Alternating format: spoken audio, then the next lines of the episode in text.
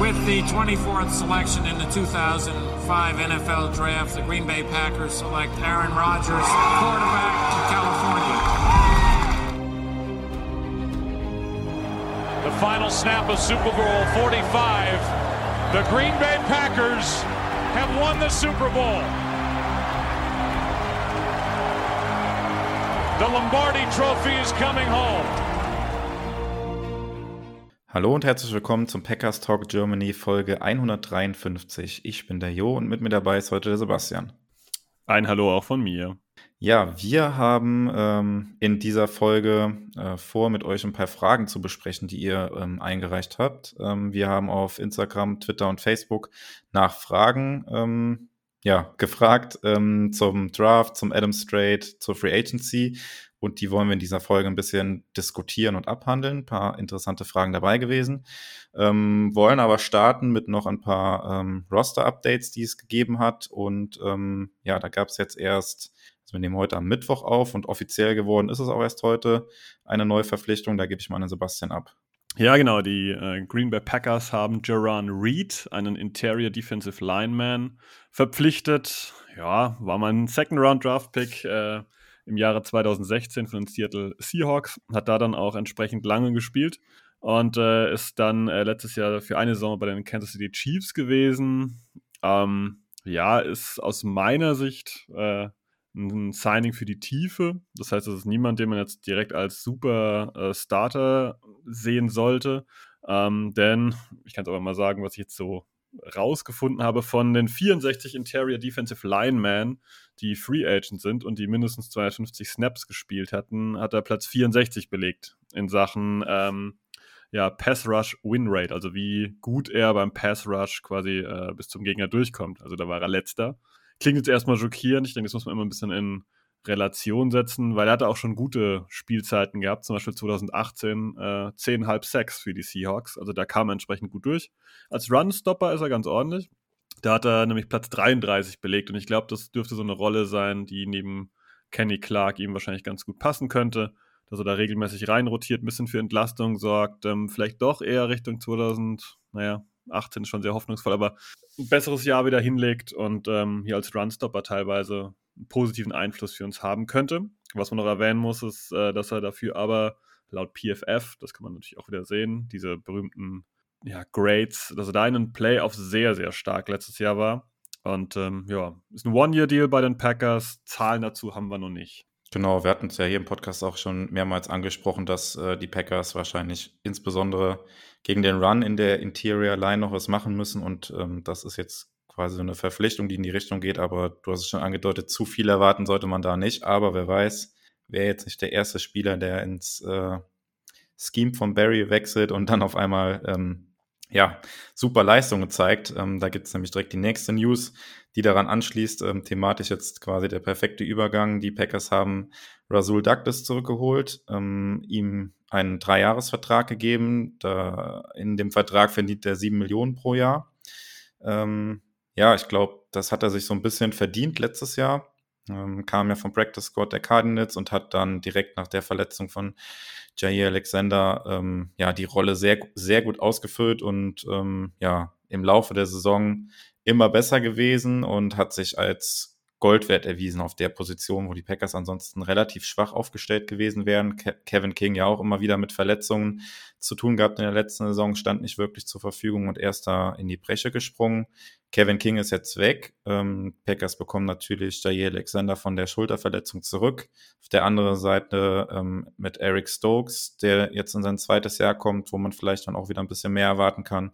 Und als dritter dann eben jetzt Rasul Douglas, der zurückkommt. Ähm, ja, sieben Millionen sind jetzt nicht wenig, aber ich persönlich finde, das ist eine ganz gute Verpflichtung auch. Ähm, er hat gezeigt, dass er halt in dem Scheme funktionieren kann.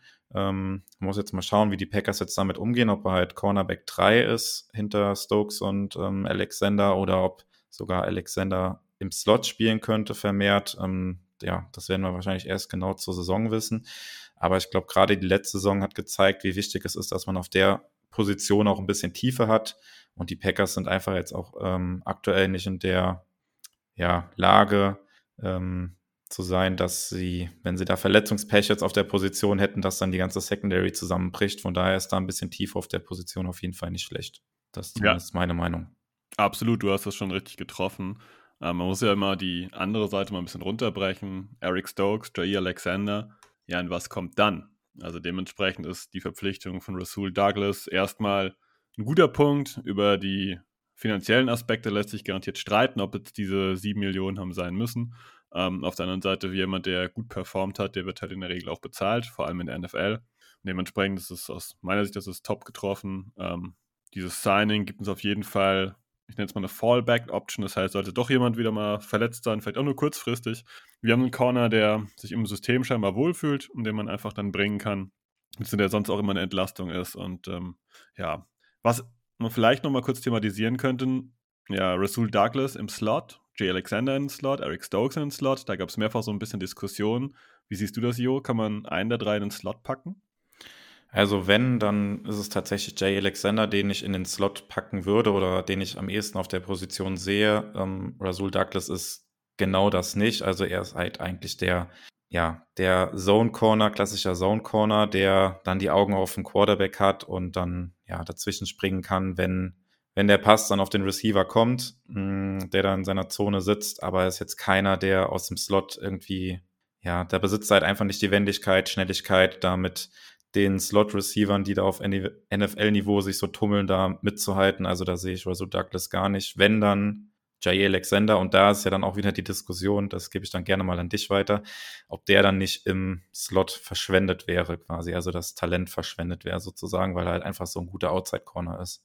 Ja, das würde ich genauso sehen, dass der eigentlich da verschwendet ist. Man muss natürlich ein bisschen in Kontext setzen, wenn man wirklich keinen weiteren Slot-Corner findet, ob es dann nicht die bessere Variante ist, zu sagen, okay, außen Douglas und Stokes und in der Mitte ähm, quasi dann äh, im Slot äh, Jay Alexander, ob das dann nicht die beste Variante ist, aber eigentlich würde ich schon sagen, ist so, wenn du einen Top-Outside-Corner hast und Jay Alexander ist ein Top-Outside-Corner, dann lässt du den auch genau dort, wo er top ist und äh, tust quasi nicht ihn abschwächen, ähm, und ihn einfach woanders hinpacken, nur weil da sonst im Moment keiner spielen kann. Also die Lösung, die ich befürworten wäre, ähm, würde, wäre sicherlich die, dass wir jemand finden, der im Slot gut bis, ähm, ja, bis äh, im besten Fall sehr gut spielen kann, dass wir eben Jay Alexander auch äh, als Outside Corner behalten können. Oder spielen lassen können, besser gesagt. Ja, also das ist auf jeden Fall eine Position, wo ja, noch Gesprächsbedarf ist oder wo man ähm, auf jeden Fall gespannt sein kann, wie die Packers das am Ende lösen oder wie Joe Barry das am Ende lösen wird. Ähm, ja, ob da vielleicht auch noch ein Spieler kommt, der im Slot spielen kann oder man vielleicht einen draftet, der im Slot spielen kann. Da kann man auf jeden Fall noch die Augen offen halten, was da passiert. Gespannt sein. Ja, und dann ähm, haben wir noch eine dritte Personalie, die Sebastian noch kurz vorstellt. Ja, für mich ein bisschen überraschend ähm, haben die Packers Robert Tonyan halten können für relativ wenig äh, gehalten, muss ich sagen. Klar, er kommt von einer Verletzung zurück, aber seine Bilanz die letzten, ja, sagen wir es mal zwei Jahre, auch wenn das natürlich das eine Jahr nicht ganz voll gespielt wurde, war eigentlich ja ganz gut bei den Packers. Und äh, wir kennen ja eigentlich die NFL, die auch ganz gerne ein bisschen überbezahlt, gerade für solche Werte. Ja, und Tonyan bleibt mit einem One-Year-Deal, da wird noch ein Void-Year angehängt. Ähm, ja, und äh, letztendlich kostet er uns 2 Millionen an Base Salary und ungefähr 1,75 Millionen Incentives. Also das heißt dann Leistungsboni. Ja, das ist natürlich ein sehr schicker Deal. Ähm, Hoffnung bleibt natürlich, ob äh, Tonyan dann am Ende fit ist. Wenn er fit genug ist, glaube ich, ist das eine gute, eine solide, eine valide Waffe, die äh, Matt LaFleur garantiert auch wieder einsetzen wird. Wenn er nicht ganz fit ist, äh, da kommen wir vielleicht später im Draft nochmal, also im Thema Draft nochmal drauf, ob wir hier bei den Titans dann einfach so aufgestellt bleiben oder ob da nicht ein bisschen mehr passieren muss. Aber ich glaube, letztendlich können wir zufrieden sein, dass wir den Titan Room, der eigentlich die letzten zwei Jahre gut funktioniert hat, äh, auch weiter so beibehalten können. Ja, also ich finde es auch eine sehr gute Verpflichtung. Man hat sogar gelesen, dass die Packers ein bisschen mehr auf den Tisch legen mussten, als sie eigentlich wollten, ähm, weil auch andere Teams Interesse gezeigt haben. Aber trotzdem ist es immer noch ähm, ein super günstiger Deal für das, was Tonyan geleistet hat. Ist jetzt ein Einjahresvertrag. Er kommt jetzt ähm, aus einer Verletzung, hat sich aber ja äh, in Anführungszeichen schon in Woche 8 das Kreuzband gerissen. Das heißt, ähm, es gibt da auch ein bisschen Optimismus, dass er vielleicht sogar schon zu Beginn der Saison wieder fit sein könnte. Und ähm, ja, für das, was er geleistet hat äh, im Scheme von Matt LaFleur, ist das auf jeden Fall Preis-Leistungstechnik ein, preis-leistungstechnisch ein sehr guter Deal. Schwieriges Wort. Ähm, ja, und da kann man eigentlich bei den Zahlen kann man da wenig, wenig mit falsch machen und ähm, ja, hoffentlich kann er an die Leistung anknüpfen, kann sich von seiner Verletzung gut erholen. Ich erinnere mich da auch gern an die Bilder zurück, als er da mit seiner Kreuzbandsverletzung raus war und man da aus dem Training die Bilder gesehen hat, wie er mit seinem E-Scooter da an der Seitenlinie langgefahren ist. Also scheint wohl auch äh, ein ganz ja, witziger Typ zu sein, dem auf jeden Fall auch irgendwas an dem Team liegt. Und ähm, ja, ich finde durchweg eine positive Sache. Der Tight End Room ist jetzt, sieht jetzt ganz okay aus, beziehungsweise im Prinzip genauso wie letztes Jahr. Und ähm, das ist eigentlich eine gute Voraussetzung für jetzt weiter in die Offseason beziehungsweise in den Draft zu gehen, oder?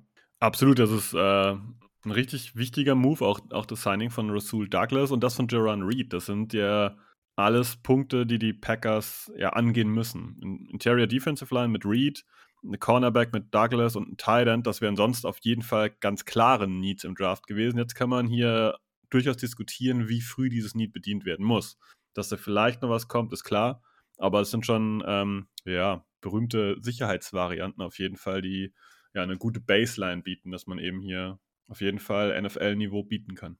Ja, und ich glaube, dann können wir auch so langsam ähm, in das zweite Thema der Folge jetzt so ein bisschen einsteigen in die, in die Fragen, die wir von euch bekommen haben, dass wir die gerne hier diskutieren würden. Ähm, ja, wir haben das thematisch ein bisschen aufgeteilt, äh, die Fragen ein bisschen sortiert und thematisch ein bisschen aufgeteilt. Ähm, ja, alle Fragen können wir nicht dran nehmen, dafür waren es zu viele. Trotzdem vielen Dank an alle, die uns äh, eine Frage geschickt haben und ja, wird auf jeden Fall nicht das letzte Mal gewesen sein, dass wir das machen. Bleibt da gerne dabei und stellt eure Fragen. Das äh, ja, ist immer sehr interessant, auch für uns, was da für unterschiedliche Blickwinkel aufkommen können.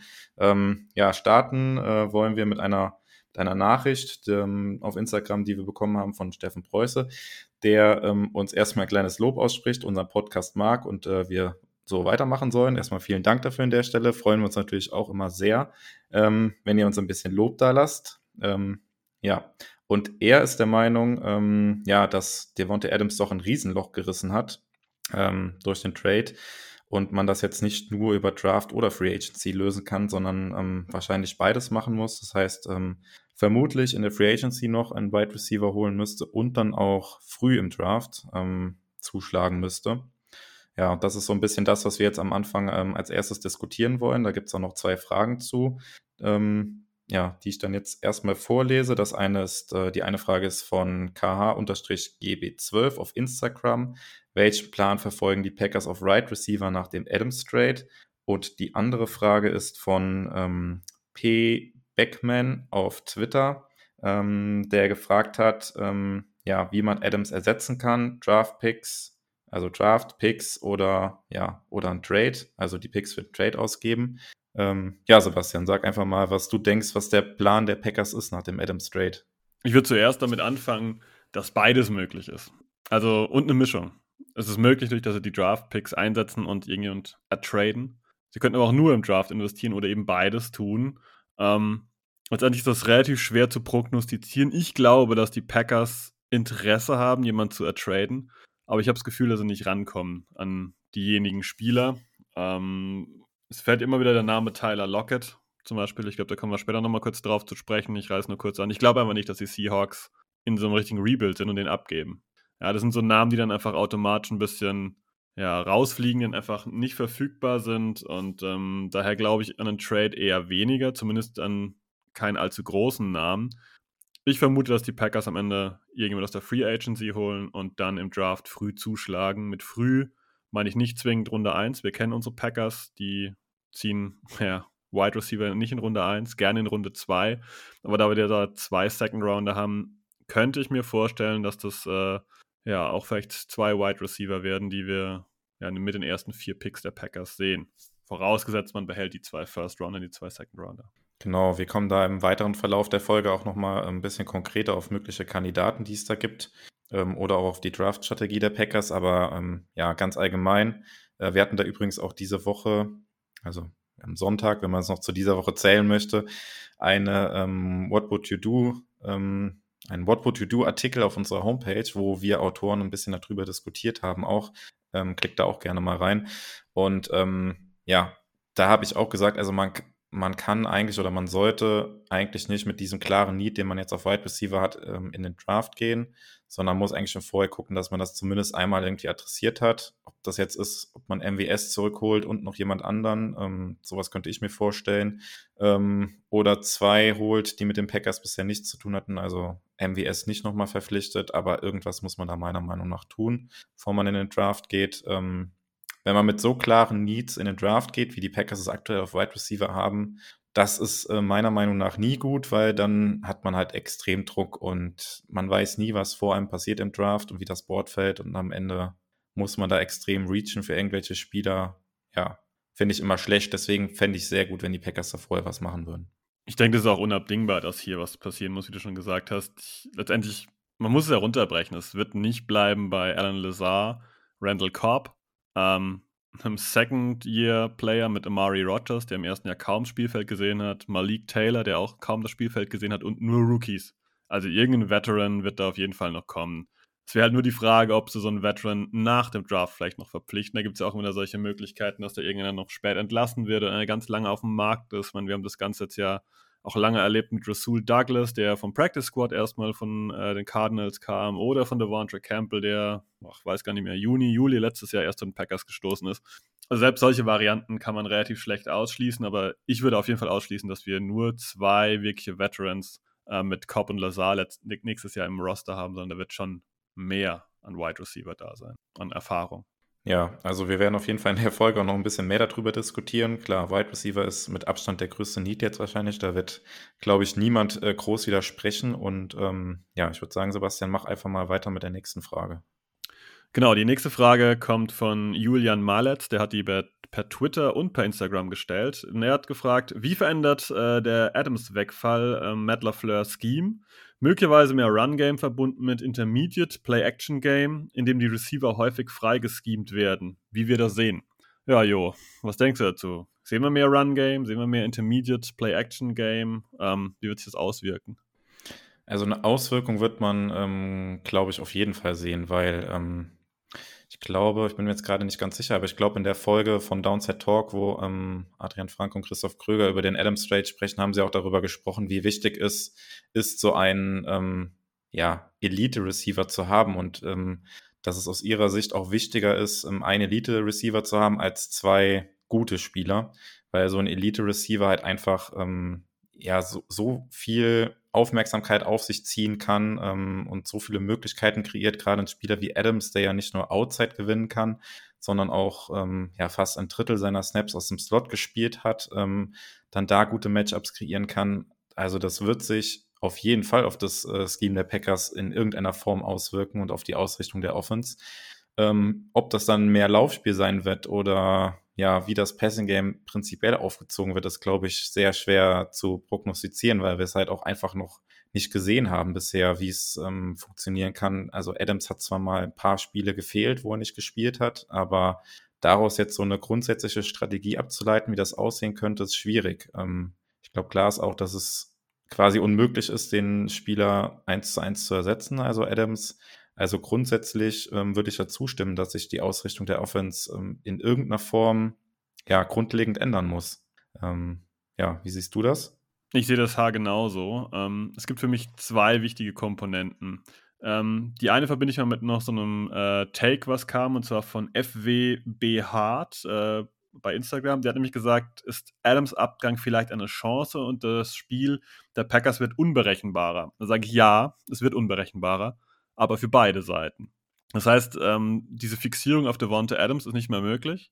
Das heißt natürlich, klar, der Gegner muss sich auch erstmal darauf einstellen, was machen die Packers. Aber die Packers müssen sich selbst darauf einstellen, dass diese ja, ähm, absolut hochklassige Sicherheitsvariante, die, diese Stabilität Devonta Adams nicht mehr da ist. Und ähm, was jetzt natürlich auch gerne gemacht wird, es wird gerne gesagt, ja gut, aber letztes Jahr ähm, hier die Spiele ohne Devonta Adams waren wir auch gut. Ja, aber das Scheme war trotzdem im Prinzip gleich. Und jetzt kommen einfach neue Spieler, egal ob äh, Free Agency oder Draft, und die haben andere Skillsets. Und man wird natürlich dieses Scheme versuchen, auf diese Skillsets anzupassen. Wenn ich jetzt ganz überspitzt, wenn ich die sechs langsamsten Receiver der NFL habe, dann werde ich garantiert nicht dauernd tief gehen. Und da ist die Frage, wen holt man letztendlich? Wie kann man die am besten einsetzen? Haben die vielleicht auch bevorzugte Seiten? Spielen die am liebsten rechts? Spielen die am liebsten links? Oder sind es Leute, die doch mal wieder durch den Slot gehen? Und dann muss man überlegen, was mache ich mit den Slot-Receivern? Also das ist ein, ein, ganz, ganz weites Feld, das man aus meiner, aus meiner Sicht jetzt gar nicht aktuell beantworten kann, weil es einfach auf die Spiele ankommt, die man holt. Weil es wird ein völliger Unterschied sein, ob wir per Free Agency ähm, Will Fuller holen oder ähm, ja, Jarvis Landry. Das ist ein deutlicher Unterschied und genauso geht es auch Richtung Draft weiter. Ich hoffe aber, dass die Packers ein, eine Idee haben, einen Plan haben, was sie machen wollen und dementsprechend auch die ja, passenden Spieler verpflichten, draften oder sogar eventuell ertraden. Ja, und damit ähm, würden wir jetzt eigentlich schon zur nächsten Frage kommen. Du hast eigentlich schon die perfekte Überleitung gegeben, weil du schon ein paar Namen auch in den Raum geworfen hast. Und ähm, da schließt die Frage von ähm, Lasic81 auf Twitter an. Ähm, eure Meinung zu den noch verfügbaren Free Agents? Ja, du hast gerade ein paar Namen genannt, Jarvis Landry, Will Fuller. Ein Name, den man auch immer wieder hört, ist ähm, Julio Jones, ähm, der von den Titans entlassen wurde, natürlich schon ein gewisses Alter jetzt hat. Ähm, ja, ist da irgendjemand dabei, wo du sagst, boah, den würde ich gerne im Jersey der Packers sehen? Eigentlich per se nein, aber da wir irgendwas tun müssen und ich mich dann entscheiden muss, würde ich mich garantiert am ehesten für Will Fuller entscheiden. Als Zweitvariante sogar noch für AJ Green. Ähm, wenn ich es einfach mal so ein bisschen runterbrechen kann, ähm, ja, Jarvis Landry, guter Spieler, aber der kommt meistens aus dem Slot. Da haben wir Randall Cobb, da haben wir Amari Rogers, noch einen weiteren Slot-Receiver. Ich weiß jetzt nicht unbedingt, ob das so der Knaller ist. Julio Jones, ja, wir kennen alle noch den guten Julio Jones, aber diese gesundheitlichen Probleme, äh, ja, das ist schon so ein Ding, was nicht unbedingt gut ist, ja. Ähm, T.Y. Hilton wäre eine Möglichkeit, hat jetzt auch deutlich abgebaut. Hm. Muss ich unbedingt was zu Cole Beasley sagen? Äh, den finde ich relativ streitbar und mit einem zuletzt streitbaren Quarterback äh, in Aaron Rodgers, dann noch Cole Beasley dazu. Ich glaube, dann wären wir sicherlich äh, wieder im negativen Fokus. Es gibt schon noch Namen, ich kann jetzt einmal vorlesen, Sammy Watkins gibt es noch, Albert Wilson, bei den Dolphins war, oder Deshaun Jackson, auch ein Speedster. Es gibt noch Odell Beckham Jr. nach seinem Kreuzbandriss. Es gibt schon einige Namen noch, aber letztendlich eine wirklich sichere Variante, würde ich sagen, ist nicht mehr dabei. Ähm, und daher AJ Green könnte ich mir so als zweiten Receiver noch ganz gut vorstellen. Der hat das bei den Cardinals nach seinem Bengals aus ganz ordentlich gemacht. Und Will Fuller wäre jetzt mein Favorit, weil ich ihn einfach als Field Stretcher sehe. Ähm, das heißt, als jemand, der das Feld lang machen kann. Und Will Fuller und Matt LaFleur kennen sich äh, aus Notre Dame Zeit noch, also vom College noch. Vielleicht ist da eine kleine Connection da. Angeblich hatte man früher schon Interesse. Aber wie erwähnt, jeder Receiver hat da sein eigenes Problem. Ähm, deswegen sind die überhaupt noch auf dem Markt jetzt. Ja, genau. Also du hast es angedeutet, Will Fuller ähm, hatten die Packers ja schon mal Interesse dran. Das ist jetzt dann quasi anderthalb Saisons her, wo sie für ihn traden wollten, wo er ja ähm, von den Texans weggegangen ist oder weggetradet wurde vor der Deadline. Da waren die Packers ja auch im Gespräch gewesen. Ähm, ja, es ist tatsächlich schwierig und ähm, ja, ich glaube, Julio Jones könnte schon spannend sein, aber das ist halt wirklich ähm, ja, der hat jetzt bei den Titans nicht wirklich äh, noch was gerissen, nur ein Touchdown gehabt, letztes Jahr immer wieder mit Verletzungen zu tun gehabt. Ähm, böse Zungen sagen, das habe ich jetzt auch gelesen, das ist jetzt nicht meine Meinung, er hat nie mit einem guten Quarterback zusammengespielt und äh, wenn er jetzt einen guten Quarterback hätte, könnte da eventuell noch was ähm, passieren, aber ja, ob man das jetzt riskieren will in dem Win-Now-Fenster, wo man jetzt ist, kann man sich eigentlich nicht darauf verlassen ähm, dass dann so ein verletzungsanfälliger Spieler plötzlich fit bleibt. Also das fände ich dann halt auch sehr riskant und sehr naiv. Ähm, ja, aber ich bin mir eigentlich auch relativ sicher, dass die Packers halt noch irgendwas machen und ähm, dass es irgendeinen Plan B geben muss, weil ich habe es eben schon mal gesagt, ich kann mir nicht vorstellen, dass man so eine Draft geht und irgendwas wird da vor dem Draft auch noch passieren. Ähm, es zeichnet sich momentan kein Name so wirklich ab. Es gibt kaum Gerüchte momentan, aber ja, Zeit wird es zeigen. Wir haben jetzt noch knapp einen Monat bis zum Draft und ich gehe davon aus, dass da noch was passieren wird. Ja, da anschließend haben wir auch eine Frage, und zwar von Hernie76 bei Instagram. Äh, wie wahrscheinlich haltet ihr es, dass man für Brandon Cooks, DK Metcalf oder Tyler Lockett traden kann? Wahrscheinlich, Jo? Ja, nein? Ähm, ja, man hat natürlich jetzt Picks gesammelt durch den Adams Trade. Ähm, man hat vier Picks in den ersten 60 Picks des Drafts. Das ist schon relativ viel. Ähm, ja, wie wahrscheinlich ist das schwierig? Also klar, die Seahawks, man hat gesagt, die stehen so ein bisschen vorm Ausverkauf, ähm, nach Aussage von Pete Carroll, der sich, ähm, ich glaube, letzte Woche war es, hingestellt hat und gesagt hat, dass man sich nicht in einem Rebuild sieht, sondern eher, dass man jetzt äh, mit den passenden Spielern nochmal angreifen kann. Ähm, ja, kann jetzt jeder selbst beurteilen, wie äh, wahrscheinlich er das äh, sieht ohne einen Franchise-Quarterback, aber es äh, klang jetzt erstmal nicht so, als wären die Seahawks bereit, Spieler wie Metcalf oder Lockett abzugeben, die natürlich beide ähm, den Packers weiterhelfen würden. Ähm, ja, Lockett schon ein bisschen älter, aber Metcalf natürlich auch noch auf seinem Rookie-Vertrag. Hat gezeigt, dass er in der NFL ähm, ja, liefern kann und das wären auf jeden Fall kein 1 zu 1 Ersatz für Adams, aber auf jeden Fall gute Verpflichtungen. Und Brandon Cooks auch ein spannender Name, mh, hm, immer so ein bisschen unterm Radar, aber ja, die Texans sind ja auf jeden Fall bereit, Spieler abzugeben. Und da wäre wahrscheinlich dran zu kommen irgendwie. Die Frage ist, was man dafür investieren muss. Ich denke auch, dass Brandon Cooks die wahrscheinlichste Variante ist. Ähm, wie du schon erwähnt hast, die Texans sind garantiert willig, hier einen Trade durchzuführen. Ich muss sagen, ich wäre nicht unbedingt übermäßig happy, wenn wir einen Second Rounder plus was anderes abgeben würden. So ab Runde 3 wäre ich damit einverstanden. Ähm, letztendlich breche ich es mal ein bisschen einfach runter. Es hat auch seinen Grund, dass Brandon Cooks halt dann doch nicht stabil bei einer Franchise geblieben ist.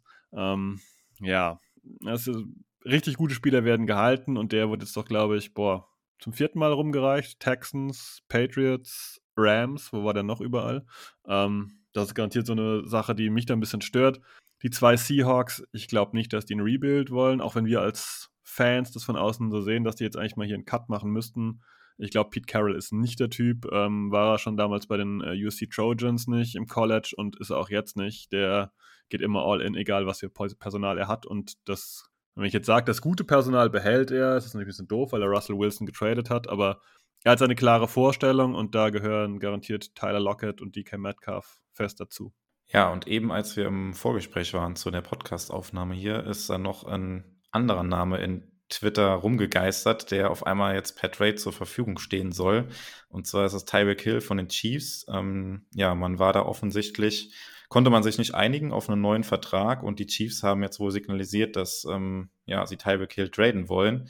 Ähm, vielleicht wisst ihr schon mehr, wenn ihr die Folge hört, dass er irgendwo untergekommen ist. Ähm, wir wollten das jetzt einfach mal kurz hier erwähnen. Sebastian, du kannst ja gerne mal was zu Tyreek Hill sagen, wie wahrscheinlich du das hältst, ähm, die Packers da aktiv werden könnten. Ja, ich habe jetzt schon ein bisschen natürlich gelesen äh, nebenher. Also wie es aussieht, äh, sind die Jets und die Dolphins an ihm dran und haben auch schon einen Deal in place, wie es so schön heißt. Also das heißt, ein Parat.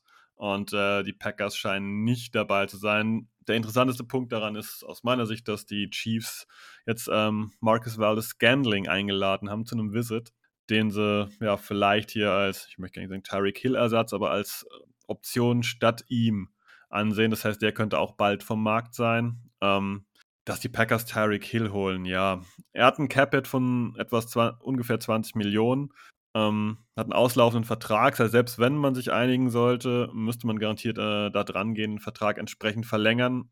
Ja, ich glaube irgendwie nicht, dass die Packers an ihm großartig Interesse haben, weil die Packers sich gerade von solch etwas problematischen Figuren in letzter Zeit doch relativ ja, ferngehalten haben. Und ich glaube auch nicht, dass er die passende Waffe ist. Weil klar, Devonta Adams ist schnell, Tariq Hill ist noch schneller, aber Hill kommt eben halt schon auch wieder häufig über die Mitte des Feldes und ich glaube, was den Packers fehlt, ist ein Outside-Receiver. Und ähm, ja, wenn man jetzt irgendwie hier Hill holt und dann ähm, Cobb gerade ja, um eine Gehaltskürzung gebeten hat, der auch zugestimmt hat, wenn man Mario Rogers gedraftet hat, dann dieses die Mitte des Feldes zumacht mit solchen Leuten. Ja, ich glaube, das ist für Scheme von ähm, Matt LaFleur einfach nicht passend. Ich glaube, der bräuchte es eher, dass das Feld länger und breiter wird, anstatt dass es enger wird in der Mitte.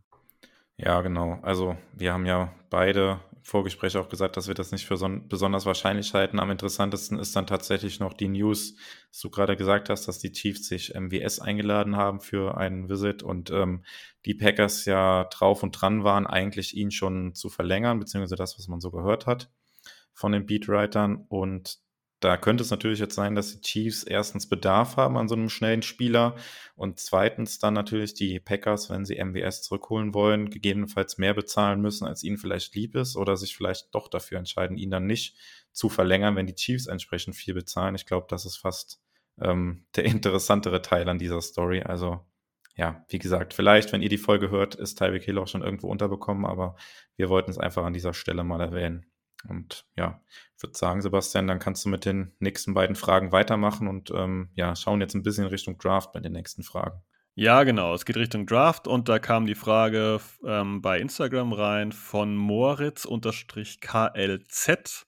Äh, was glaubt ihr, wie die Packers ihre Draft-Picks nutzen? Das ins gleiche Horn hat, äh, jetzt muss ich kurz gucken, wo der junge Mann ist, ähm, Robin Rote ähm, gestoßen. Jo, hast du den gerade auf dem Zettel? Ja, ähm, Robin ja. fragt ähm, mit dem Draft, mit den vier Picks, ähm, ob man tradet im, im Draft hoch bzw. runter traden, um mehr Prospects zu bekommen.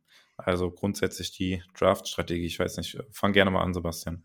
Ja, auch da gibt es wieder diese allgemeine wunderbare Antwort, alles ist möglich. Ähm, die Packers sind auf jeden Fall bekannt dafür, dass sie im Draft aktiv sind. Das hat man gesehen, als man sich für Daniel Savage in Position gebracht hat. Das hat man gesehen, als man ähm, bei Jair Alexander nach hinten gegangen ist. Das hat man gesehen, als man für Jordan Love nach vorne gegangen ist. Also die Packers sind sicherlich kein Team, das äh, ja, ein bisschen wie die Bengals früher die Hände faltet, sie in den Schoß legt und einfach ein bisschen zuschaut, sondern die sind durchaus aktiv. Also ich kann mir durchaus vorstellen, dass die Picks hier alle im Spiel sind, um sich irgendwie entsprechend in Position zu bringen. Sei das vielleicht einfach nur zwei, drei Spots nach vorne zu gehen oder zu merken, hm, wir haben noch relativ viele Leute auf dem Zettel, die wir mögen und die sind alle noch verfügbar. Wir können auch noch zwei, drei Spots nach hinten gehen und zusätzliche Picks einsammeln. Das halte ich also alles für sehr, sehr, ja, wahrscheinlich oder nicht wahrscheinlich, aber für durchaus möglich, dass hier was getan wird.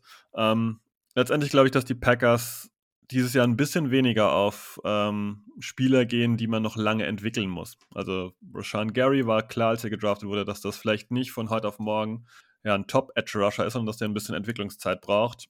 Im Zuge dessen, dass Aaron Rodgers den Vertrag bekommen hat und jetzt ein großes Loch auf Wide Receiver besteht, glaube ich einfach, dass da Leute gesucht werden, die einfach relativ zügig entsprechend gute Rollen spielen. Ich möchte gar nicht sagen die tragende Rolle, weil das ist, sind immer noch Rookies und nicht jeder ist Jamar Chase, nicht jeder ist Justin Jefferson.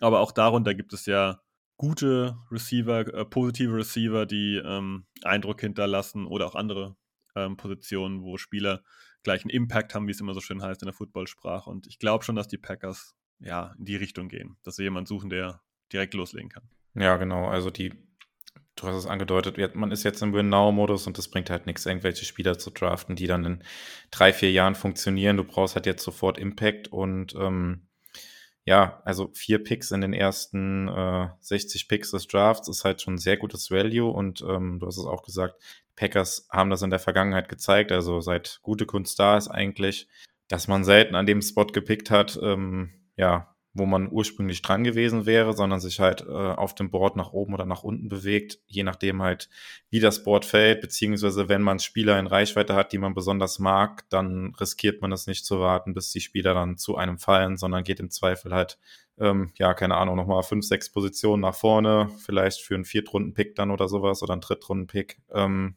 den es dann kosten würde um sich dann einen Zielspieler zu holen, den man halt äh, mag und äh, von dem man sich dann direkt einen Impact verspricht. Ähm, ja, so ein bisschen die Diskussion, die man ja jetzt auch gesehen hat oder die Frage, die eigentlich gestellt wird, wie viele Wide Receiver die, die Packers draften mit den ersten vier Picks und ähm, ja, ich glaube auch das ist so pauschal schwierig zu beantworten. Ähm, wie gesagt, ähm, gehe ich nicht davon aus, dass die Packers jetzt mit diesem Need, wie er jetzt aktuell besteht, in den Draft gehen. Halte es aber dennoch für möglich, dass man ähm, ja durchaus einen Pick aus der ersten Runde auch für einen Wide right Receiver investiert und dann vielleicht auch sogar einen aus der zweiten Runde noch in einen Wide right Receiver investiert. Ähm, ich weiß nicht, wie du das siehst, Sebastian, kannst du ja auch gerne mal sagen, aber ich könnte mir durchaus vorstellen, dass man in Runde 1 und Runde 2 einen von diesen zwei Picks, die man in den jeweiligen Runden hat, für einen Wide right Receiver investiert. Ja, denke ich auch. Also das ist, ähm, es gibt eigentlich nur einen Ausweg, der aber sehr, sehr, sehr, sehr unwahrscheinlich ist. Das wäre halt wirklich nur, wenn man sich mit Will Fuller und Julio Jones beispielsweise einigt und wirklich zwei starke Veterans verpflichtet für relativ wenig Geld. Ähm, dann könnte ich mir vorstellen, dass man vielleicht nur einen Wide Receiver so früh pickt und dann vielleicht nochmal in fünf und sechs oder sowas nachlegt. Ähm, aber das wäre jetzt schon, ja, sehr unwahrscheinlich einfach. Und da würde ich auch sagen, dass die Packers dieses Jahr früh und aggressiv auf Wide Receiver gehen, ist durchaus möglich. Liegt sicherlich auch ein bisschen an der Klasse, die das ähm, auf jeden Fall auch ermöglicht, dass man da aktiv ist. Genau, und da passt auch thematisch jetzt perfekt die nächste Frage zu, die ich dann direkt mal an dich weitergebe, ähm, von Clemens-Ehrbach. der gefragt hat, was ist denn der beste Right Receiver für die Packers im, im Draft? Vielleicht kannst du mal so ein paar Namen schon mal in den Raum werfen oder so einen kleinen Ausblick geben. Ja, ich fange hinten bei der Frage an. Ähm, der beste Receiver für, den, für die Packers ist schwer zu diagnostizieren, einfach weil das Centerpiece der Offense, abseits vom Quarterback, mit Devonta Adams ist weg. Wir haben es ja vorhin schon erwähnt, es wird ein neues Scheme geben, es wird Anpassungen geben. Man könnte jetzt überspitzt sagen, dass die Anpassung natürlich auf nahezu jeden der Wide Receiver möglich wäre, die ja verfügbar sind. Und letztendlich werdet ihr von diesen sieben Namen, die ich jetzt nenne, mindestens sechs davon, einer so ein bisschen, ja, persönlicher Favorit von mir. Sechs davon werdet ihr in eigentlich jeder Konversation hören und die, diese sechs sind auch kreuz und quer von Leuten gerankt. Also meine Nummer eins ist woanders die Nummer sechs, ähm, meine Nummer vier ist woanders die Nummer zwei und so weiter und so fort. Das ist ein sehr, sehr enges Feld und es gibt sechs Receiver aus meiner Sicht, die da richtig gut sind. Ich habe nur einen dazwischen, den ich sehr schätze. Ähm, Traylon Burks ist eine Möglichkeit, das ist so ein wenn ich jetzt sage Debo Samuel für Arme, klingt auch doof. Das ist eine Art Spielertyp Debo Samuel, viel Kraft, ähm, kann man kreuzquer auf dem Feld rumbewegen. Dann gibt es ähm, Drake London, ähm, ja, von USC. Der ist äh, ja so jemand, den du im Prinzip in, in engen Fenster anspielen kannst, der ähm, Contested Catches, also Catches in starker Manndeckung sehr gut kann. Dann haben wir Garrett Wilson, das ist so ein bisschen so eine Allzweckwaffe. Der kann so alles ein bisschen. Dann haben wir Jameson Williams, der hat sich leider gerade das Kreuzband gerissen und deswegen ist der, glaube ich, für die Packers am ehesten raus. Das wäre einer, der Ultra Speed hat und halt richtig tief gehen kann. Ähm, dann haben wir auch Klassiker, was viele gerne sehen, äh, Chris Olave. Ähm, ja, der ist ein richtig guter Route Runner, hat ein bisschen Probleme mit den Händen, ist nicht immer der sicherste Fänger, aber dazu sage ich immer gleich, eins davon nicht vergessen, der NFL-Ball ist größer als der College-Ball. Und diese Fangprobleme hat man auch Jamar Chase nachgesagt. Also das würde ich immer so ein bisschen mit, mit Vorsicht genießen. Ja, und dann gibt es eigentlich noch äh, ja, Jahan Dotson. Hm, bin ich jetzt nicht der allergrößte Fan von. Ähm, das Talent sieht man, ist manchmal schlampig, spielt nicht immer hoch motiviert. Äh, daher ist er bei mir auf der Liste jetzt nicht so weit vorne. Ich habe persönlich noch David Bell drin, der aber eigentlich für die Packers wahrscheinlich nicht interessant ist, weil sein ähm, RAS-Wert, sein athletischer Testwert nicht sonderlich gut ist. Das ist, äh, ich nenne es mal so, das ist die Variante, wenn man einen super, super, super guten Wide Receiver 2 draften will, dann wäre der was, aber der wird wahrscheinlich sicherlich in Runde 2 verfügbar sein. Also Traylon Burks, Drake London, Garrett Wilson, Jameson Williams, Chris Olave und Jahan Dodson, das sind meistens so die Consensus Top 6. Ja, dass ihr mal gehört habt. Ja, vielleicht noch als Ergänzung, also dieser Relative Athletic Score Wert, das ist sowas, wo die Packers in der Vergangenheit ähm, häufig Wert drauf gelegt haben. Also sie haben da Spieler gedraftet, die halt sehr athletisch sind nach diesem Score. Ähm, ja, ich persönlich kann zu den Namen tatsächlich ähm, relativ wenig sagen. Ich bin dieses Jahr zeitlich nicht dazu gekommen, ähm, College-Spieler zu draften. Ja, aber vielleicht an der Stelle auch so ein bisschen Ausblick auf die Zukunft. Wir werden jetzt in den kommenden Wochen auch hier im Podcast ähm, verstärkt uns mit dem Draft beschäftigen, haben dazu auch schon ähm, externe Gäste eingeladen, die uns auch schon zugesagt haben. Ähm, da könnt ihr euch auf jeden Fall drauf freuen. Und ähm, ja, wir werden halt versuchen, auch gerade mit den Needs jetzt auf Right Receiver, ähm, euch da bestmöglich auf den Draft vorzubereiten, dass ihr da die Namen ähm, schon mal gehört habt und dann beim Draft auch ordentlich mitfiebern könnt, wen die Packers dann mit den Picks, die sie ja jetzt ordentlich zusammen haben, ähm, draften können. Ja, ähm, ja, Sebastian, haben wir noch was zu ergänzen zum Draft? Sonst ähm, könntest du schon weitermachen mit der nächsten Frage. Zum Draft, äh, wenn ich jetzt aber noch wild dabei bin, kann ich noch ein paar interessante Namen mal raushauen, die man vielleicht mal auch gehört haben sollte. Wer sehr beliebt ist, ist noch Christian Watson. Das ist ein Spieler aus der FCS, also ähm, der Art zweiten Klasse des Colleges. Ähm, super, super athletischer Typ. Der hat einen 10,0er Wert beim, äh, bei diesem RAS hingelegt und äh, ja, 10,0 ist die Höchstkategorie und damit war er, glaube ich, die Nummer 2 seit 1985 oder so irgendwas. Also wirklich sehr, sehr, sehr athletisch. Da werden die Packers garantiert ein Auge drauf werfen, was er so kann. Ist halt von der Qualität her mit diesem ähm, ja, mit dieser FCS-School ein bisschen schwerer einzuschätzen, weil die Gegner halt oftmals eine schlechtere Qualität hatten. Romeo Daubs von Nevada kann man noch äh, einsetzen. ist ein sehr guter Returner auch. Packers Special Team kennen wir alle, wäre garantiert eine Möglichkeit.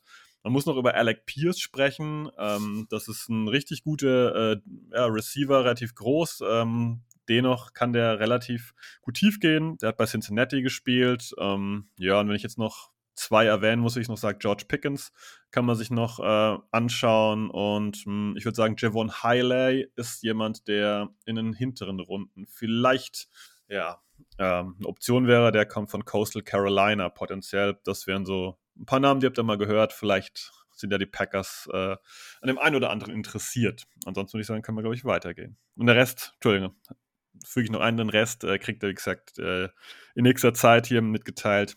Vielleicht wird es auch schon klarer, wenn die Packers dann Julio Jones oder Will Fuller oder doch Jarvis Landry verpflichtet haben oder jemand ertradet haben und dann wird das Bild klarer, wen sie vielleicht suchen. Ja, ähm, mit Blick auf die Zeit, wir haben ja noch ein bisschen Zeit. Ich würde einfach mal eine Frage noch gerade einwerfen, die mir noch eingefallen ist zum Draft, die wir vielleicht auch noch kurz diskutieren können.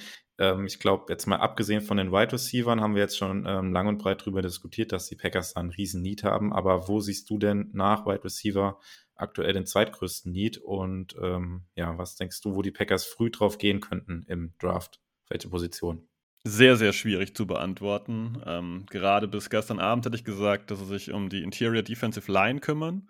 Da ist halt die Frage, wie sehen sie Jerron Reed? Ich meine, letztendlich war der Stammspieler bei den Seahawks und bei den Chiefs.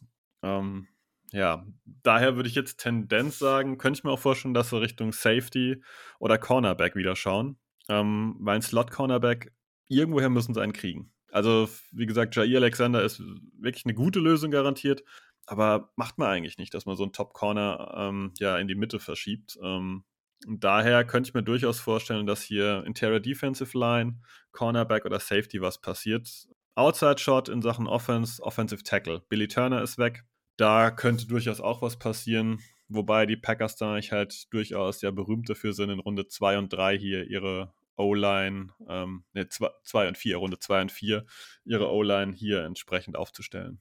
Ja, genau. Wobei das, das hat dann auch wieder die Frage ob das sind Spieler sind, die du direkt halt per Plug and Play quasi einsetzen kannst. Wenn du vierte Runde ist ja dann schon relativ tief, aber da bin ich auch mal gespannt. Es gibt ja da auch noch interne Lösungen, die man haben könnte für Offensive Tackle. Aber ja, äh, die Frage war ja quasi nicht abgesprochen, aber ich hätte exakt genauso geantwortet wie du. Ähm, Interior Defensive Line sehe ich auf jeden Fall auch vorne dabei. Und ähm, auf Safety muss man, glaube ich, auch früh ein Auge haben, weil ähm, man muss da so ein bisschen die langfristige Perspektive im Auge haben, weil die Verträge sowohl von Amos als auch von Savage laufen aus nächstes Jahr. Und ähm, ja, spätestens nächstes Jahr hat man da ein Need und vielleicht will man das dieses Jahr dann schon adressieren. Man das dann früh oder spät macht, ähm, ja, ist die Frage, aber das ist eigentlich so sowas, wo ich auf jeden Fall, keine Ahnung, ab Runde 3, 4 auf jeden Fall Picks auch erwarte auf Safety, dass man da vielleicht Spieler in der zweiten Reihe dann hat hinter Amos und Savage dieses Jahr, die dann nächstes Jahr im Zweifel übernehmen können, falls man mit beiden nicht verlängern will oder mit einem der beiden nicht verlängern will, wie auch immer. Ähm, aber ja, da sind auf jeden Fall ein paar Positionen dabei. Du hast gerade gesagt, Tackle, Interior Defensive Line, Safeties haben wir gesagt oder Slot Cornerback, ähm, wo die Packers ähm, ja aktiv werden könnten und da versuchen wir euch in der nächsten Zeit hier im Podcast auch perfekt darauf vorzubereiten. Das ist schon angedeutet. Ähm, ja, aber ich glaube, Sebastian, du wolltest noch was sagen. Ja, gerne, hau raus. Ich glaube, Edge muss man noch einwerfen. Ähm, da äh, Darius Smith jetzt definitiv weg ist. Preston Smith, äh, Rashawn Gary als Edge, ja. Aber ich gehe von aus, dass die Packers hier auch äh, hier noch ein bisschen was investieren werden. Ich glaube, die Position sollte man noch äh, ja, hinzufügen. Ansonsten hast du alles gesagt, bis auf einen Punkt. Ähm, ich glaube ja auch, dass Joe Barry nicht abgetan wäre von der Sache, wenn man einen dritten Safety hat mit äh, ja, Starting-Kaliber-Safety, den man dann entsprechend auch in so eine Slot, in so eine Dime, so eine Nickel-Rolle packen könnte. Ähm, ich glaube, da wäre nicht abgetan von. Also das heißt, ich könnte mir durchaus vorstellen, dass die Packers vielleicht kein Cornerback ziehen, sondern vielleicht einen Safety relativ früh, der aber dann ja so eine ja so eine Passing Game Defensive äh, Rolle in Cornerback-Reichweite quasi. Übernimmt sowas wie vielleicht letztes Jahr Elijah Molden, den die Titans geholt haben, der eigentlich so eine Mischung aus Cornerback und Safety war. Ja, absolut. Also Stichwort leichte Boxes, mit denen die Packers ja immer wieder spielen. Halt, ähm, ja, tendenziell mit mehr Defensive Backs als, äh, ja, als Leute an der Line oder in der Box. Und ja, stimmt, das ist auf jeden Fall ein valider Punkt. Und Edge, du hast es auch gesagt, ähm, hinter Gary und Preston Smith ist das auch relativ dünn und das ist ja auch eine Position, ähm, ja, wo viel Rotation ist während des Spiels auch, ähm, wo immer wieder gewechselt wird zwischen den Downs, da kann man auch definitiv noch Tiefe gebrauchen und da gibt die Klasse ja, also die Draft-Klasse auf jeden Fall auch ein bisschen was her, auch in der Tiefe. Ja, und ähm, ja, ich glaube, dann können wir jetzt wirklich den Deckel drauf machen auf den Draft so ein bisschen. Und äh, Sebastian, kannst der gerne mit der nächsten Frage weitermachen. Ja, bevor wir da weitermachen, gehe ich doch nochmal ganz kurz zurück. Äh, so frech bin ich. Ähm, Draft, wenn ich jetzt so überlege, ein Name, den man sich merken könnte, der so eine Rolle spielen könnte, Cornerback, Safety, so eine Mischung ist, jetzt muss ich aufpassen, Cam Taylor Britt oder Cam Britt Taylor. Wie rum der Nachname weiß ich gerade nicht mehr auswendig. Das wäre so ein Kandidat, der das unter Umständen könnte. Aber jetzt gehen wir zu Green Benny 1893. Was denkt ihr? Wird Eberle unser neuer Kicker oder wird er gecuttet oder kommt er ins Practice Squad? Hm, jo. Ende von Crosby? Ähm, ja, ich hatte es tatsächlich erst gedacht, als ähm, er gesigned wurde, ähm, bin aber dann davon auch ausgegangen, dass man sich dann von Crosby vielleicht trennt oder man Crosby so ein bisschen die Pistole auf die Brust setzt und sagt, hier, ähm, verzichte mal bitte auf ein bisschen Geld, damit wir dich behalten hier. Wir haben schon mal deinen potenziellen Nachfolger gedraftet und ähm, ja, die deutsche Packers Bubble war da ja auch ziemlich heiß, als dann ein deutscher Kicker da verpflichtet wurde, aber Mason Crosby wurde jetzt erstmal nicht entlassen ähm, vor dem neuen Ligajahr. Ähm, ich persönlich gehe dann jetzt auch davon aus, dass man plant, mit Crosby ähm, dann in die Saison zu gehen und ähm, ja, Eberle quasi dann ein Camp-Guy ist, der ja sich im Camp ein bisschen beweisen kann, aber im Prinzip nur zum Einsatz kommen würde, falls Crosby sich irgendwie schlimmer verletzen würde. Ist dann die Frage, ob er dann bei den Packers bleibt oder ob dann halt noch Teams ähm, zuschlagen, die dann noch einen Kicker brauchen. Ähm, aber ich glaube, dass man da jetzt erstmal mit der, ich würde jetzt mal sagen, Sicherheitsvariante geht, Crosby, ähm, ja, einfach auf die Erfahrung baut ähm, und ja, mit ihm dann in die Saison geht. Wie siehst du das? Ja, also ich denke auch, dass die Aktien immer noch pro Crosby stehen. Ähm, aber letztendlich bin ich erstmal froh, dass die Packers erkannt haben, dass wir hier irgendwas tun muss, dass wir jetzt nicht wieder gewartet haben, bis August ist oder so, bis wir hier ähm, jemand fürs Camp holen, sondern ist immer schwierig einzuschätzen. Und ich sag mal, wenn es 32 Kicker in der NFL gibt, habe ich das Gefühl, dass äh, Dominik Eberle hier irgendwo zwischen Nummer 33 und Nummer 40 von der Qualität her ist. Und das ist ähm, auf jeden Fall eine gute Konkurrenz zu Mason Crosby. Und eins darf man ja nicht vergessen, sollte bei Crosby einfach körperlich jetzt so das Ende erreicht sein und vielleicht eher zum Camp kommen und äh, das Bein gibt wirklich nicht mehr arg viel her. Dann hat man vielleicht direkt jemand da, den man hier auch entsprechend einspielen kann, ähm, der sich mit dem äh, mit dem Long Snapper einspielen kann, etc. und mit dem Holder und alles Mögliche. Und das wäre natürlich schon ein ganz schöner Vorteil, dass da niemand kommen muss, der sich innerhalb von weniger Zeit daran gewöhnt. Daher bin ich mit dem Move per se zufrieden. Ich glaube auch, dass er eigentlich auf Platz 2 steht und auch da eigentlich angedacht ist und ähm, ja, jetzt nicht als äh, der Kicker fürs nächste Jahr eingeplant ist.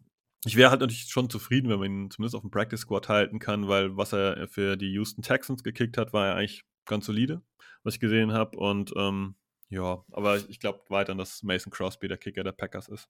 Genau, und ähm, ja, gerade jetzt hier auch live reingekommen. Ich glaube, so viel Zeit ist auch sein, dass mit dem Kicker haben wir quasi abgeschlossen, können wir gerade noch ergänzen. Also Tyreek Hill hatten wir eben mal in den Raum geworfen, ist jetzt auch innerhalb von der einen Stunde, wo wir aufgenommen haben, hat sich das Thema auch wieder erledigt. Der wurde zu den Dolphins getradet und Adams ist tatsächlich auch nicht mehr der höchstbezahlteste Wide Receiver der NFL. Ähm, ja, das nur, um das direkt abzuhaken, haben wir zum Glück noch hier in die Folge reinbekommen. Ähm, ja, konnten wir noch, konnten wir sozusagen live noch auflösen. Wenn wir dazu noch was einwerfen können, ich sehe gerade selbst die Trade Compensation. Die äh, Chiefs landen damit Pick Nummer 29 von den Dolphins. Das ist hinter uns. Gut. Und in Runde 2 war Pick 50, das ist vor uns. Das ist eher unangenehm. Ich hätte sie lieber hinter uns gehabt. Ähm, das heißt, da die ja einen Wide Receiver abgegeben haben, würde ich mal behaupten, die könnten durchaus auch im Markt sein, dass sie einen Wide Receiver vielleicht in Runde 2 draften. Also hier ist vielleicht potenziell ein bisschen ja, Konkurrenz entstanden. Muss man im Auge behalten, wie das da für die Packers dann weiterläuft. Ja, genau, guter Hinweis noch. Genau, das, das ist natürlich auch immer was, wo man im Draft drauf schauen kann, welche Teams picken denn vor den Packers und was haben die für Needs. Das ist natürlich auch was, wo die Teams besonders ein Auge drauf haben werden. Ja, guter Hinweis noch. Ja, und dann ähm, können wir schon abschließend noch zu einer Frage kommen. Ähm, ja, zu einer Personalie, die in den letzten Wochen so ein bisschen hinten runtergefallen ist. Und zwar hat Slipey87 gefragt auf Instagram, was passiert mit Love? Also nach dem Rogers Trade äh, Trade, Vertragsverlängerung natürlich.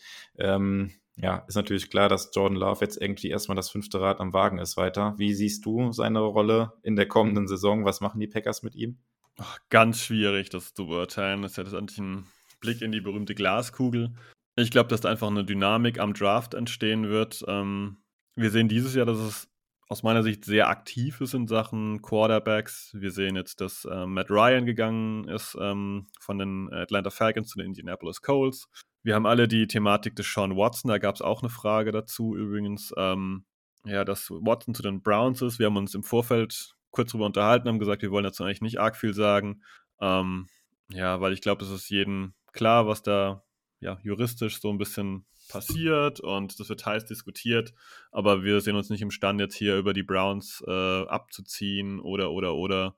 Deswegen wollen wir die Frage eigentlich lieber ignorieren und uns halt mit den Packers beschäftigen. Aber ich glaube, dass dieser, zurück zu der Love-Thematik, ähm, dass der ähm, Quarterback-Markt halt sehr, sehr aktiv ist dieses Jahr. Baker Mayfield ist da draußen irgendwie noch, der da ein bisschen ja, rumliegt. Die Falcons haben jetzt Marcus Mariota geholt. Puh, ja, ob man dem jetzt nochmal eine Chance gibt als Starter, muss man sehen. Mit Trubisky in Pittsburgh, ja, auch möglich. Ne? Das sind also relativ wackelige Komponenten. Ich könnte mir vorstellen, dass wenn die Packers dann vielleicht hier in Runde 2 sagen, Team XY, wir wollen hier von, ähm, was sind die Packers, die 59, die 58, so irgendwas. Wir wollen nochmal hoch hier an 45. Wie sieht es denn aus? Und das andere Team sagt, hm, wie wäre es mit Jordan Love? Dass hier so ein bisschen Dynamik entsteht, die nicht unbedingt planbar ist. Würde aber im Umkehrschluss heißen, dass die Packers entweder noch einen Veteran als äh, Ersatz verpflichten müssten.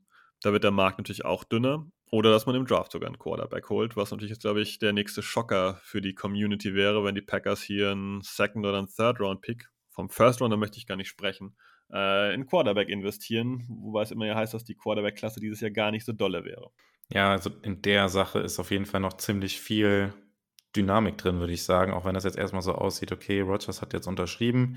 Ähm, ja, die Position ist geklärt, aber klar, die Personalie Jordan Love ist natürlich jetzt ähm, das nächste, was irgendwie für die Packers zu klären ist. Man muss sich natürlich erstmal intern die Karten legen und fragen, will man jetzt da möglicherweise noch ähm, Kapital rausschlagen aus äh, Jordan Love? Gesteht man sich damit quasi auch ein, dass man äh, mit dem Draft vor zwei Jahren da einen Fehler gemacht hat, als man ihn gepickt hat in der ersten Runde? Weil das wäre definitiv ein Fehler, den man sich eingestehen würde, wenn man ihn jetzt abgeben würde, für was auch immer.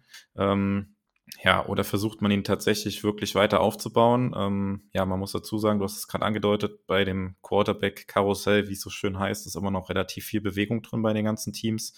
Und da kann auch ähm, ja am Draft selber oder nach dem Draft auch immer noch viel passieren, wenn dann Teams vielleicht auch leer ausgegangen sind, die dann plötzlich Panik bekommen und doch noch denken, dass ihnen Jordan Love weiterhelfen könnte. Man muss dazu sagen, Jordan Love ist immer auch noch relativ jung, kam ja als sehr junger Quarterback in die NFL ist zum Teil auch noch jünger als die Quarterbacks, die jetzt dann als Top-Prospects in diesem Draft gehandelt werden. Kann man auch immer noch dazu sagen, hat jetzt zwei Jahre hinter dem MVP gesessen und gelernt, möglicherweise. Ähm, ja, hat leider in den anderthalb Spielen, die er gemacht hat, nicht hundertprozentig ähm, überzeugt, beziehungsweise konnte nicht so richtig Werbung für sich machen, sonst wäre vielleicht sein Value jetzt noch größer für die Packers, da noch was rauszuschlagen.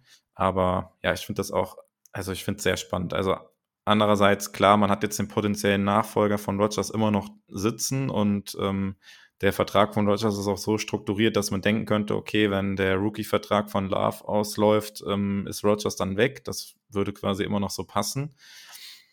Andererseits, ja, kann man natürlich auch so argumentieren, dass man jetzt im Titelfenster ist, nochmal zwei, vielleicht drei Jahre und da muss man halt versuchen, das Bestmöglichste rauszuholen und ähm, dementsprechend auch versuchen, aus dem aus der Personalie Jordan Love irgendwie noch Kapital zu schlagen und äh, noch einen Draftpick einzusacken.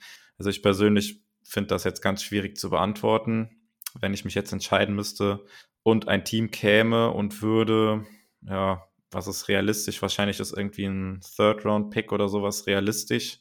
Beim Second Round, da würde ich wahrscheinlich gar nicht überlegen, da würde ich sofort zuschlagen, aber bei einem Third, äh, Third Round Pick würde ich wahrscheinlich auch schwach werden, wenn jetzt jemand kommen würde, das für Jordan Love auf den Tisch legen würde, würde ich es wahrscheinlich machen. Wie siehst du es? Ja, ähnlich, ähnlich. Ähm, das ganze Ding mit Jordan Love hat ja im Prinzip zwei Dimensionen. Die erste Dimension ist, oder nicht die erste, aber eine Dimension ist, ähm, Quarterbacks sitzen heutzutage nicht mehr so lange. Der letzte, der lange gesessen hat, da gab es noch eine Statistik, die habe ich letztes Jahr mal gelesen, der länger als ein Jahr gesessen ist und dann er am Ende Starter geworden ist, war Aaron Rodgers. Alle anderen Quarterbacks sitzen, so wie Patrick Mahomes, gerne mal ein Jahr, manchmal vielleicht auch anderthalb, aber spätestens nach zwei Jahren spielen die. Wenn jetzt Jordan Love die ganze Zeit hinter Aaron Rodgers sitzt, dann wäre es wirklich äh, statistisch ein absoluter Outlier, wenn der dann einfach zum Starter ernannt werden würde, ohne ja, vier, fünf Jahre gespielt zu haben, so wirklich gespielt zu haben. Das ist die eine Perspektive, es wäre sehr außergewöhnlich. Und ähm, die andere Perspektive ist, wenn wir jetzt wirklich all in gehen und Rogers fällt mit einer Kleinigkeit mal zwei Wochen aus, da muss man sich realistisch die Frage stellen, wenn man all in geht, möchte ich dann das möglichst größte High-Level an Football spielen, also möglichst erfolgreich spielen, Klammer auf, was mir vielleicht ein routinierter ähm, Ersatzmann bieten kann, oder möchte ich dann zwei Wochen lang einen Quarterback entwickeln, der einfach kaum bislang auf dem NFL-Feld gestanden hat? Also diese zwei Perspektiven gibt es eigentlich, die hier auch dominant vorliegen. Und ich glaube, dass die Packers ja eher auf die Veteran-Schiene gehen. Ich denke, das wird man auch jetzt sehen. Das sehen wir jetzt auch durch Jaron Reed, den man äh, geholt hat, dass man Robert Tonyan behalten hat, dass hier auch Signings sind, dass man Rasul Douglas behalten hat, dass man Devontre Campbell verlängert hat. Das sind alles ja Moves, die die Packers früher nicht hatten. Ähm, ich kann ja einen kleinen Spoiler geben, ich sitze an so einem kleinen Artikel schon dran, der wird dann Turn the Tide heißen. Da geht es darum, wie die Packers früher mit so Sachen umgegangen sind. Da gab es dieses Draft, Develop, Repeat-System. Und ähm, das ist mittlerweile eigentlich nicht mehr wirklich da, sondern man hält Spieler auch über den Rookie-Vertrag hinaus. Und Jordan Loves Vertrag würde einfach ja quasi komplett auslaufen, während er einfach nur auf der Bank gesessen hat. Und wenn er rein muss, ähm, wird ein All-In-Team reinkommen, wo man von ihm eigentlich dann schon ein hohes Level an Sicherheit erwartet, was er wahrscheinlich gar nicht bieten kann, weil er noch relativ roh ist, vor allem im echten Spiel, weil das ist einfach noch was anderes als Training. Und daher, mich würde es nicht wundern, wenn sie ihn traden, und zwar im Umfeld des Drafts. Ja, genau. Man kann, man kann halt auch argumentieren, ähm, sollte Rogers jetzt irgendwas Schlimmeres passieren, er also ausfallen sollte, was natürlich jetzt alle nicht hoffen, aber dann ist die Saison so oder so gelaufen. Also dann, ja, angenommen, Rogers ähm, verletzt sich in Woche zwei, ist für die Saison raus, dann bringt es dir meiner Meinung nach auch nichts, wenn du mit Jordan Love dann weiterspielst. Das Team ist halt auf Rogers ausgerichtet und klar wird man dann versuchen, falls Jordan Love dann da ist, ähm, das Bestmöglichste rauszuholen. Der restliche Kader ist ja immer noch gut, aber man muss dann auch ganz klar sagen, der wichtigste Spieler ist dann raus und dann sind die Chancen auch erheblich kleiner und ähm, dann ist es mehr oder weniger egal, ob dann ein John Love spielt oder ein äh, Kurt Bankert. Ähm, ja, das ist dann, glaube ich, relativ egal, weil die Saison wird dann eh gelaufen. Klar, andererseits kann man wieder argumentieren, das, was du gerade angedeutet hast, Rogers ist nur zwei Wochen raus. Ähm, ja, wenn dann ein Love zwei Spiele übernehmen müsste oder sowas, dann kann er das vielleicht noch eher retten. Das ist halt die Frage, ob das ein erfahrener Veteran vielleicht irgendwie von diesen zwei Spielen dann auch eins gewinnt. Boah, ja, also wie gesagt, ich finde es schwierig zu entscheiden und ähm, ja, ich glaube, wenn da jetzt jemand um die Ecke kommt und was auf den Tisch legt für John Love, ich würde es machen. Ja, ähm, das war so ein bisschen die Abschlussfrage. Ich glaube, da kann man auch noch ewig ähm, drüber diskutieren. Ähm, ja, wir haben so ein bisschen aufgezeigt, was die verschiedenen Sichtweisen da sind und das ist auch so ein Thema, ja, wo wahrscheinlich noch irgendwas passieren wird oder die Packers noch irgendeine Entscheidung verkünden werden oder halt auch nicht, wenn er dann auf dem Vertrag bleibt, auf dem Roster bleibt. Ähm, ja, wir sonst noch irgendwas zu ergänzen, Sebastian, was wir noch nicht erwähnt haben? Ja, es gab noch ein, zwei Fragen, die man äh, nochmal ganz kurz erwähnen kann. Ähm, Marius-7R und, wow, da muss ich ganz kurz gucken. Und Max.uto haben zum Beispiel gefragt, ähm, ja, was bei den Packers jetzt noch fehlt zum Super Bowl. Das sind natürlich Fragen, die wir jetzt vor dem Draft noch gar nicht wirklich beantworten können, ähm, weil der Draft wird ja allein in Packers Roster Stand jetzt, wenn es so bleibt, ähm, elf Spieler hineinspülen. Ja, Free Agency, überall noch, es finden noch Trades statt. Also, ich glaube, da kann man kurz sagen, bei den Packers muss noch einiges passieren, bis da was Richtung Super Bowl geht. Äh, allein Training Camp, Rookies, ähm, diverse Positionen, die noch offen sind, Slot Corner. Und dann kann man die Frage vielleicht mal Richtung, keine Ahnung, Juni, Juli, August viel, viel besser beantworten. Ähm, ja, genau. Dem habe ich eigentlich nichts hinzuzufügen. Ähm, ja, auf jeden Fall an der Stelle auch nochmal vielen Dank für die ganzen Fragen, die uns erreicht haben.